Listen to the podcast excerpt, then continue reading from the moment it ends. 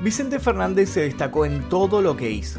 Su carrera, además de ser extensa, fue casi impecable. Envidiado por muchos y amado por otros, el charro de Buen Titán vendió más de 70 millones de discos y trabajó en casi 30 películas. Como si esto fuera poco, en los últimos años de su vida, mantuvo una curiosa particularidad a la hora de cantar. Siempre lo hacía por más de 3 horas, menos nunca. La exigencia no estaba solamente en su trabajo, también fue así en su vida personal. Sin embargo, en sus últimos años no todo fue placentero, fue señalado como un abusador e incluso se mostraron pruebas, pruebas gráficas que ustedes van a ver en minutos. De eso vamos a hablar en este informe, de eso y otras tantas cosas. La vida del Chente fue grandilocuente y llegó a estar en boca de todos, amigos, enemigos y familia. Su éxito hasta el día de hoy sigue en pie porque desde el inicio supo cómo dejar buenas bases de su arte él marcó ese detalle en una de sus frases más conocidas. Mientras no dejen de aplaudir, no dejo de cantar. Pero hubo un momento donde los aplausos dejaron de sonar para hacer escuchar el llanto de sus seguidores. Para ser más específicos, ese día fue el 12 de diciembre de 2021. El día que murió Vicente Fernández, ¿Sabías que existe el día de hoy muchas canciones y videos de Vicente Fernández que por cuestiones de derechos se encuentran bloqueados en varios países? A nosotros nos costó encontrar bastante de este material y pudimos utilizarlo en este video gracias a la VPN Surfshark. Bajando Surfshark vas a poder acceder a muchísimas funciones que tu navegador habitual actualmente no tiene. Por ejemplo, Surfshark te permite proteger tus dispositivos en redes públicas de cafeterías, bares o plazas te permite cuidar tus datos online para evitar cualquier tipo de estafa o hackeo. Y como si eso fuera poco, te permite acceder a contenido que se encuentra bloqueado en tu país, como ciertos videos de YouTube, por ejemplo porque con Surfshark vas a poder desbloquear todas las bibliotecas mundiales de plataformas como Netflix, Hulu, Disney o HBO y ver series o películas que no se encuentran en tu país. Eso y un montón de funciones más que a mí me sirvieron muchísimo, por eso mi recomendación es que se bajen ya mismo Surfshark. Les dejo aquí debajo en la descripción un link con código que es el día que para que se puedan bajar Surfshark con un 85% de descuento y hasta 3 meses gratis. Aprovechen esta oferta que surgió por las fiestas. Bájenlo, úsenlo y después me cuentan qué tal les pareció. Continuemos.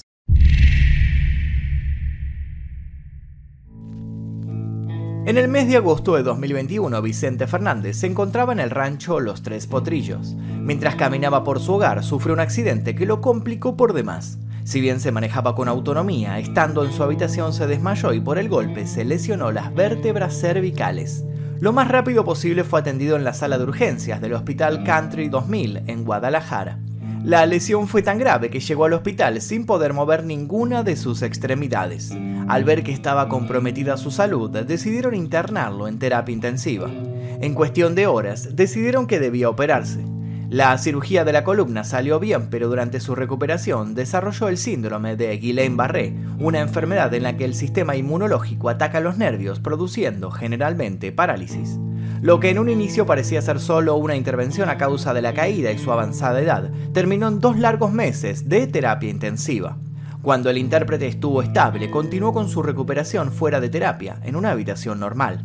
El cantante de los pulmones de acero, aquel que cantaba tres horas seguidas sin problemas, seguía dando batalla. Ya no usaba el respirador artificial, su familia estaba más tranquila. Pero a finales de noviembre, cuando esperaban el alta, todo se complicó. Hubo una recaída en su cuerpo, se le inflamaron las vías respiratorias bajas y el sistema urinario también mostró malos valores. Pero no nos adelantemos. Empecemos por el principio. El 17 de febrero de 1940 nació Vicente Fernández Gómez en el pueblo de Huentitán, El Alto, Jalisco, en México. Su padre fue Ramón Fernández, ranchero, y su madre Paula Gómez, que era ama de casa. En esa época no tenía muchas posibilidades y el pequeño Vicente tuvo que salir a trabajar para cooperar con sus padres. Sin embargo, su sueño era cantar y se acrecentó cuando le regalaron su primera guitarra a los 8 años. Teniendo como ídolo a Pedro Infante, trató de tocar como él, pero le faltaba algo, aprender. Y así fue como día a día practicó hasta que se anotó en un concurso musical y ganó el primer puesto. Ya tenía el primer paso dado, Años después y en plena pubertad, Vicente cantó en bodas, restaurantes y eventos. Por otra parte, trabajaba vendiendo bebidas para hacer la diferencia. A sus escasos 17 años, Vicente era asistente de los pintores, quienes, dice, se peleaban por tenerlo como compañero, pues durante las jornadas laborales cantaba y hacía el trabajo más ameno. En una entrevista contó, me la pasaba lijando las paredes, quedaba blanco hasta las pestañas y siempre cantando. Me decían, el cuñado. En las mañanas cada quien elegía a su estudiante y todos los pintores me querían a mí para que les cantara me empezaron a agarrar cariño, me explicaban y me enseñaban a igualar colores, y como al año yo ya era pintor y tenía a mi papá de ayudante. A sus 20 años, debutó en el programa de televisión La Calandria Musical y allí le pagaron como cantante la suma de 35 pesos. En plena felicidad por vivir la vida que había soñado, tuvo que dejar todo a un lado. En 1963, su madre murió a causa de un cáncer. En medio de la lucha interna por la falta de su madre, conoció a quien sería el amor de su vida, María del Refugio Abarca Villaseñor, con quien se casó y formaron una familia. Al tiempo, la pareja tuvo cuatro hijos. Desde niño Vicente conocía a la familia Abarca Villaseñor. Eran unos vecinos con los que convivía muy seguido. Lo que no sabía era que luego iban a terminar juntos hasta la muerte. Hombre trabajador si lo subo, Vicente tuvo que salir a buscar el dinero para su familia y consiguió empleo en un cabaret llamado El Zarape. Allí era remunerado con un sueldo fijo como cantante. A sus 24 años se unió al mariachi de José Luis Aguilar y al mariachi Amanecer de Pepe Mendoza. Gracias a ellos, siguió cantando en diversos lugares. Con su carrera más encaminada, se mudó a la Ciudad de México. Él quería trabajar para alguna discográfica, pero siempre era rechazado. Sin embargo, no se daba por vencido. A sus 25 años fue a la XEX, e que era la estación de radio del momento en México, y a través de ella pudo comenzar a construir su fama local. Mientras algunos buscaban iluminar su camino musical, otros se apagaban. En abril de 1966, el famoso cantante Javier Solís falleció y dejó un lugar vacío que Vicente ocupó. Por este tema comentó, yo ya había perdido la fe en grabar porque todo el mundo me decía que no, que porque estaba Javier Solís. Es duro que se tuviera que morir un ídolo para que se me abrieran las puertas, pues dos días después de la muerte de Javier me llegaban telegramas de Musart, de Sony, de todos lados para que grabara con ellos. En 1966, Vicente Fernández acudió a la gran cantidad de llamadas de las disqueras y firmó su contrato con CBS México, lo que hoy se conoce como Sony Music. De esa época flamante nacieron los éxitos Perdóname, Cantina del Barrio y Tu Camino y el Mío. Y así como los temas fueron un éxito, los discos siguieron el mismo resultado. Años tras años, el Chente fue sacando éxitos como por ejemplo Palabra de Rey o Soy de Abajo. Su carrera fue despegando hasta que en los años 70 ya era reconocido en todo México. Muchos podrían decir que estaba enfocado en su carrera y solo debía seguir por ese camino que tantas alegrías le estaba dando, pero no, esto no era suficiente para él y se metió en el cine. En 1971 comenzó su carrera como actor. La Ley del Monte fue un film donde pudo disfrutar de esa faceta compartida con el canto, ya que la banda sonora también le funcionó muy bien. Su tema Volver, Volver, catalogado por muchos como un himno nacional, rompió todos los récords de ventas en Estados Unidos, Hispanoamérica y España. Además, en YouTube sigue cosechando millones y millones de visualizaciones. En la década de los 80 Vicente se presentó en las ciudades más importantes de Colombia y para 1984 reunió a más de 50.000 personas en la Plaza de Toros de México. Discos, discos y discos. Los años pasaban en el cuerpo de Vicente, pero él se mostraba intacto. Su voz despuntaba desde el primer tema y seguía hasta el final con la misma vitalidad. Sus fans cada vez eran más y él siempre les daba lo que querían. Así fue como comenzó a trabajar como productor a la par que sacaba CDs aniversario con lo mejor de su carrera. Hacía duetos con otras estrellas y potenciaba sus productos. Sabía lo que tenía que hacer y lo hacía. En 2002 llegó a construir una arena para poder llevar a cabo espectáculos con una capacidad de hasta 11.000 personas en su rancho Los Tres Potrillos, en Guadalajara, llamado así por sus tres hijos. Sumó otra década a su carrera completando una trayectoria de 45 años y los premios no pudieron faltar, pero de eso vamos a hablar más adelante.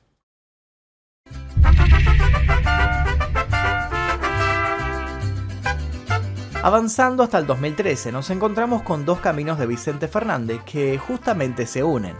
Por un lado están sus cuatro décadas de éxito y por la otra está su despedida. Si bien avisó con tiempo que se alejaba del espectáculo, tardó más, por suerte, para sus seguidores. Dio varios conciertos de despedida en la arena BFG, Y ahí fue cuando dijo la frase del inicio, mientras ustedes no dejen de aplaudir, yo no dejo de cantar. Al tiempo, el charro tuvo que ser internado debido a una trombosis pulmonar, pero la pudo superar. Al recuperarse siguieron los aplausos, pero la salud no acompañó. Se terminó despidiendo entre lágrimas en un concierto ofrecido en el Palenque Fiestas de Octubre en la ciudad de Guadalajara. El público estaba desenfrenado, nadie quería que ese grande de la música se retirara, pero todavía quedaba más una vuelta más. Él había dicho, quise retirarme mis plenas facultades y le doy gracias a la vida por esta decisión tan acertada. Había cantado, actuado, producido, presentado y ahora quería escribir. Presentó el libro sobre su vida, pero sigo siendo el rey que salió a la venta a nivel nacional. El último concierto de Vicente Fernández lo dio en el Estadio Azteca el 16 de abril de 2016, bajo el título Un Azteca en el Azteca. Incluyó alrededor de 60 canciones y duró más de 4 horas, fue el show más largo de su trayectoria profesional. Su invitado especial fue su hijo Alejandro Fernández, quien en la ceremonia de los Latin Grammy de 2019 volvió a compartir escenario con Vicente y con el nieto del charro, Alex. Según el artista, ese fue el mejor premio que le dio su carrera, pero no fue el único.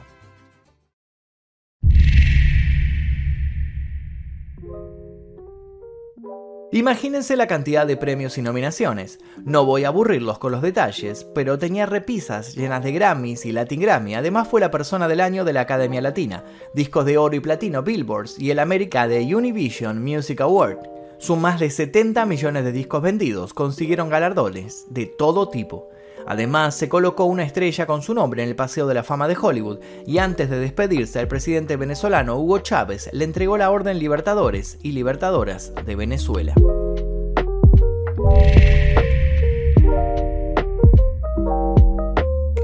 Si bien tuvo una vida llena de premios, tuvo que pelear por su salud en más de una ocasión. Superó un cáncer de próstata y en 2012 le encontraron un tumor en el hígado que dio que hablar por su rechazo al trasplante. Él mismo lo comentó en una de sus entrevistas. Hice una gira mundial y estando en Houston me encontraron una bolita en medio de las dos vías biliares y era cáncer. Cuando me dijeron que era cáncer, interrumpí la gira. Vicente Fernández se negó a la intervención y dijo lo siguiente. Me querían poner un hígado de otro cabrón y les dije, yo no me voy a dormir con mi mujer con el hígado de otro güey. No sé si era homosexual o drogadicto. Sí, en un rato vamos a hablar de sus más que polémicas declaraciones. En ese momento tenía 79 años y no tuvo problemas en abandonar el hospital. No lo querían dejar salir, ya que le habían encontrado un hígado compatible, solo quedaba esperar al médico oncólogo, pero él se vistió y quiso salir caminando. Varios médicos trataron de hacerlo entrar en razón, más que nada para que pudiera tener una mejor calidad de vida. Una de esas personas le dijo que si se iba a retirar, debía hacerlo en silla de ruedas por cuestiones de seguro de vida y además para que no se fuera por vergüenza, pero él se subió, hizo rodar las ruedas y se retiró. En Chile tuvo una segunda oportunidad donde le pudieron practicar la operación y luego de 7 días se recuperó. Me dijeron de una operación con un robot, me operaron, yo ni supe y me durmieron, de primera mano.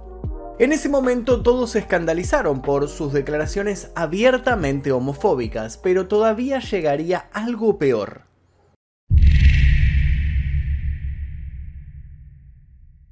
Como para poner en contexto, en una de sus entrevistas le preguntaron por sus fans y respondió, a veces se mandan, pero yo me acerco igual con una señora de edad que con un niño o con una niña chiquita que me dan en brazos. También los hombres me dan abrazos. Las chicas empiezan a bajar con el pretexto de darme una flor y luego hay jovencitas de 17, 18 años que me dan unos besos, pero yo siempre levanto las manos para que no vayan a pensar que soy un abusivo. Vicente Fernández fue tendencia en las redes sociales hace algunos años. Fue tildado de acosador tras difundirse un video que publicaron en Twitter. En él se ve como el cantante le tocó el pecho a una fan que quería una foto con él. Ella en el momento no dijo nada, pero luego salió a hablar. Al parecer ella no se había dado cuenta. Esta foto fue tomada en 2017. La razón por la que mi expresión es tan tranquila no es porque quisiera, sino porque no sentí su mano hasta que vi las fotos. Llevaba un bra con relleno, algo muy difícil de sentir, sobre todo porque estaba abajo. No lo sentí hasta que miré la foto y le hice un zoom. Luego de sus comentarios, se preocupó por las otras mujeres que pasaron por situaciones similares. Luego salió otro video similar donde se lo ve haciendo lo mismo. La polémica se extendió por las redes. Vicente Fernández dio la cara y habló sobre el escándalo al que más tarde se sumaron otras mujeres que aseguraron también haber sido acosadas en su tiempo por el intérprete. Ya siendo un veterano, dijo que al parecer esas chicas salieron a hablar para lastimarlo y le pareció extraño que hayan mostrado un video de más de tres años. Él dijo, yo vi la foto y efectivamente sí, puse mi mano, primero en el estómago y dije se va a sentir ofendida y subí mi mano y tomaron la foto. Nunca hice yo así. Si algo tengo es respetar a mi público. Quiero pedirles una disculpa a todos los medios porque siempre me han tratado muy bien en toda mi carrera y no porque hice un... Reconozco que hice mal, no sé si fue bromeando o fue una broma, no sé. No recuerdo, eran muchísimas gentes con las que me tomaba fotos. Yo le ofrezco una disculpa de todo corazón. Si lo hubiera querido hacer así, no lo hago ahí, lo hubiera llevado a las caballerizas. Yo ni me acuerdo cómo pasó. La familia del artista salió a decir que todo había sido un malentendido y él luego también dio una explicación en las redes y la cosa quedó tal vez abandonada por esas cuestiones. ¿Ustedes qué piensan al respecto? ¿Fue culpable? ¿Fue inocente? Quiero leer sus comentarios aquí debajo. Lo cierto es que más allá del juicio de valor, había alguien que no le importaba mucho si era culpable o inocente porque venía a buscarlo igual. Y estamos hablando, por supuesto, de la muerte. Y es así como nuestra historia vuelve al principio.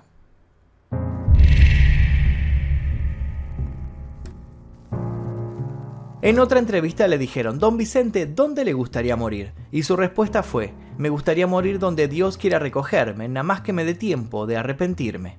Durante las últimas horas de vida del cantante, Cuquita Abarca y sus hijos Vicente Fernández Jr. y Alejandro lo cuidaron, le hablaron y extendieron la despedida todo lo que pudieron. El astro de la música latinoamericana había fallecido el domingo 12 de diciembre en la ciudad de Guadalajara, estado de Jalisco, para permanecer hospitalizado casi cinco meses por la caída en su rancho. El charro de Huentitán había reingresado al área de terapia intensiva debido a una inflamación en las vías respiratorias. El 11 de diciembre su salud pendía de un hilo. Tuvieron que sedarlo para poder asistirlo con máquinas que lo ayudaran a respirar. Finalmente, después de permanecer por más de cuatro meses hospitalizado, según el médico Julio Ramos, el cantante falleció por una condición multiorgánica donde su sistema hematológico, su sistema cardiovascular, su sistema renal y su sistema pulmonar entraron en un colapso. Su familia utilizó la cuenta oficial de Instagram para dar el comunicado a sus seguidores. Fue un honor y un gran orgullo compartir con todos una gran trayectoria de música y darlo todo por su público. Gracias por seguir aplaudiendo, gracias por seguir cantando. La mañana del mismo día de su muerte, los restos de Vicente Fernández salieron del hospital con rumbo a la funeraria Galloso. Horas más tarde fue llevado a la arena BFG, la cual está ubicada al interior del rancho Los Tres Potrillos. Como debía ser, le rindieron homenaje en base a su música. El público pudo entrar al lugar para despedirse, ya que el predio permaneció abierto durante varias horas. Más de 50.000 personas entraron a ver y despedir el féretro. Luego se llevó a cabo una misa en la misma arena BFG, donde asistieron varias personalidades y cerca de 10.000 personas más. El hijo de Vicente Fernández, Alejandro Fernández, interpretó el tema Volver, Volver en honor a su padre y la viuda de Vicente Fernández agradeció a la gente. El cuerpo fue llevado al jardín central del rancho Los Tres Potrillos, en donde, en una ceremonia privada, fue sepultado.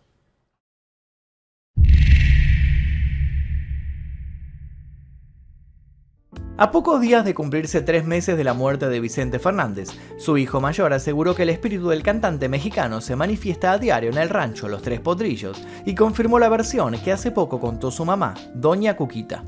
Todos los días aparece la cruz que ustedes vieron en la fotografía en la cama. Es algo muy emocionante, muy gratificante saber que está la presencia de mi padre. La sentimos y estamos muy contentos por eso, destacó Vicente Fernández Jr. Aunque ya no puede ver a su papá ni tocarlo ni hablar con él, el cantante asegura que siente su presencia. Mi padre es lo que es, y hablo en presente, porque la persona muere cuando dejas de pensar en él. Es en gran porcentaje por la gran mujer que tuvo a su lado. Sobre el testamento que dejó el charro de Titán, destacó que a él le tocó la mejor parte. Me dejó lo mejor, ya lo tengo, y es llevar su nombre. También habló acerca de los rumores de que su hermano, el cantante Alejandro Fernández, estaría fuera del testamento de Vicente. Somos los que somos y estamos los que estamos, toda la familia está. De acuerdo con el sitio web Network, portal que da a conocer información sobre el patrimonio de las personalidades, Vicente Fernández poseía una fortuna de unos 25 millones de dólares. La partida del charro de Titán y la extinción de su poderosa voz hicieron cantar y bailar a una gran cantidad de personas que hasta el día de hoy lo sigue recordando. No es fácil olvidar a una persona así, lo dejó claro Alejandro Fernández. Crecimos creyendo que cuando una persona muere se lleva consigo todo lo que fue. Sin embargo, hay personas que hacen tanto en vida que lo único que les falta es tiempo para seguir cambiando la de los demás. Su padre claramente fue uno de ellos. Para todos aquellos que quieran conocer mejor su vida a principios de año, se estrenó la serie de Televisa, El último rey, el hijo del pueblo. ¿Ya la vieron? Y hasta aquí la historia de Vicente Fernández. Espero que les haya interesado la vida de este artista.